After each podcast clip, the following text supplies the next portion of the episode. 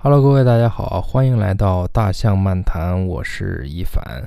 那么这期呢，我们聊的话题是你有多久没有认真的读完一本书了？那么因为是这样啊，我们大家都知道四月二十三号呢是世界读书日，所以我们大象漫谈呢也出一期关于这个读书的节目。我们主要讨论的问题呢就是你有多久没有认真读完一本书了？那么从目前来看，也是从我自身出发，大家可以一起讨论一下。那么从我自身出发呢，我认为现在不读书有两种情况。第一呢，是因为现在获取知识的途径可能是这个抖音，还有小红书这一类的这个新媒体。那么阅读其实是一项重要的技能，可以帮助人们去学习新的知识，提升思维能力和解决问题的能力。然而，现在越来越多的人对这个阅读失去了兴趣，甚至变得有一些反感。那么，其实因为现在我们有很多的手段，从各种平台去获取知识，但是大家有没有发现，这个时间长了，每天能接受到大量的信息，但是我们的这个注意力好像没有以前那么集中了。大家可以自己验证一下，我们现在取出来一本书，看能不能静下心来去读十分钟，而且可以理解文中所说的含义。那么对于我自己来说，我读一会儿书，我的这个注意力可能就涣散了。我读一会儿就会脑子里想别的事情，就不像刷抖音一样，就看那些视频啊，像那些啊，这个主人公叫小帅一样，这么注意力集中。那么注意力不集中，可能是导致我们现在不喜欢阅读的一个重要的原因。那当我们阅读的时候，需要集中我们的思维和关注力，将我们的这个注意力现在放到我们读的这个内容上。那这需要一定的精神和认知的努力。然而，我们对这个电子设备的过度依赖，使得我们的注意力变得更加的短暂和不容易集中。我们常常容易被外界的各种环境所打扰，比如说我们。微信响一下，来一个电话，或者说有一个提示音，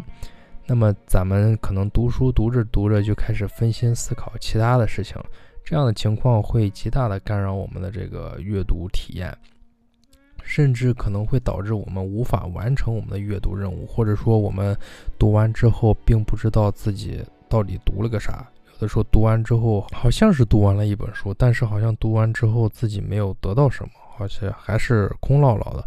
那么，随着咱们现在的这个互联网和智能手机的普及，短视频平台像抖音呀、快手呀这样的迅速崛起，吸引了大量的用户的关注。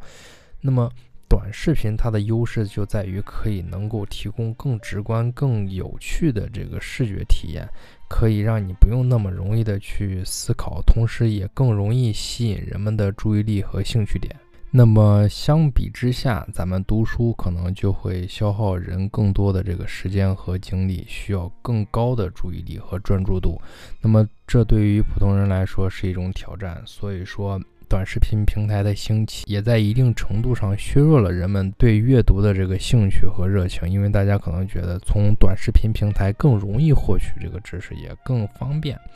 那么第二种情况呢，就是买书不读书，想学东西先买书。那么从我自身举例来说，就是我想学一样东西，然后我就可能会先去买一本书。但是我自己的这个心态就是说，我买了，好像我就会了这个东西一样，就比较有安全感。但是我不一定读，但是如果不读的话，我可能会又会有这个罪恶感。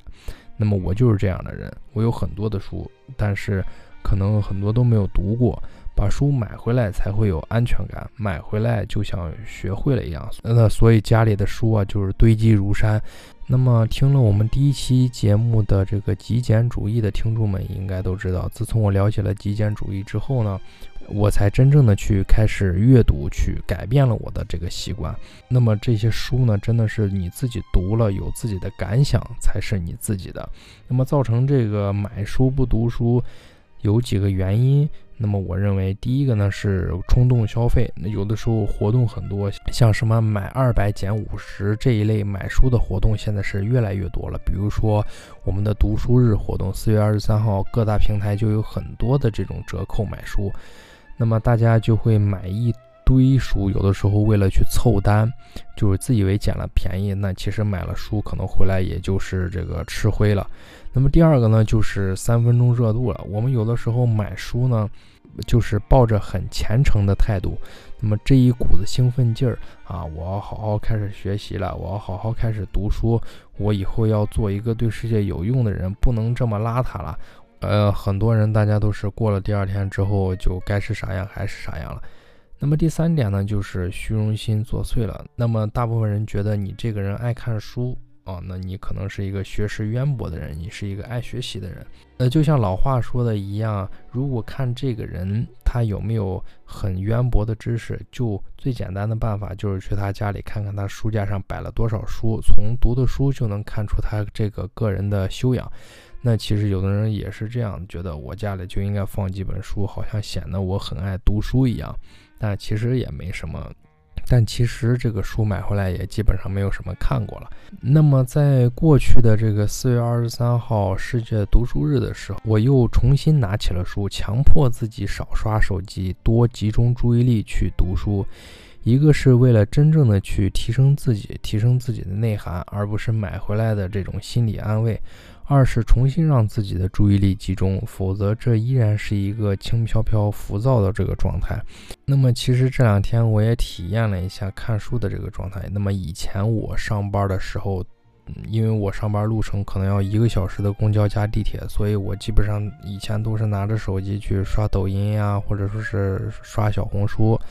那么现在我拿起书了，去认真的阅读，发现时间过得非常的快。而且，当你真正的投入到这个书中，你去感受作者的心境，他写这本书的目的，以及自己获取知识之后，还有那种注意力集中之后的那种感觉，真的是不一样。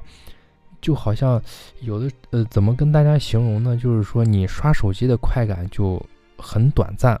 啊，一一个视频一下，一个视频一下，但是当你注意力集中之后，就好像是你憋了一个很长时间的劲儿，然后突然释放了一样。那么这种快感和这种感受的，它的持续时间是非常长的。你会沉浸在这个环境当中，而且当你沉入到了一本书中之后，你就会觉得书中的内容真的是太好了。有的时候人们觉得社会经验和生活经验能够指导你前行，